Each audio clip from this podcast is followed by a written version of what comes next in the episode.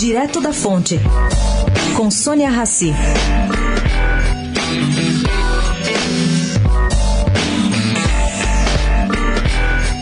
Gente, é impressionante o número de dúvidas colocadas à mesa ontem em consequência do atrito entre o STF e a PGR por causa do caso de censura à revista Crozoé.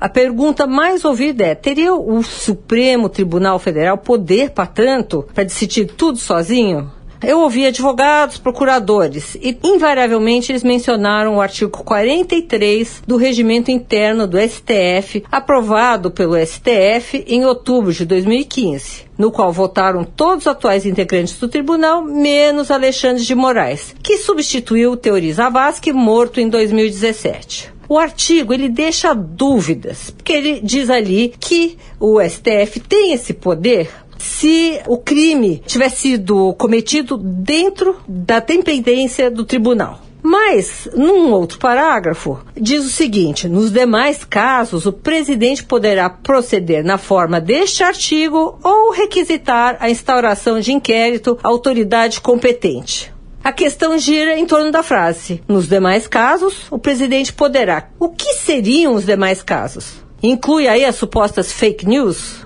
Bom, é uma coisa para se pensar. Sônia Raci, direto da fonte para a Rádio Eldorado.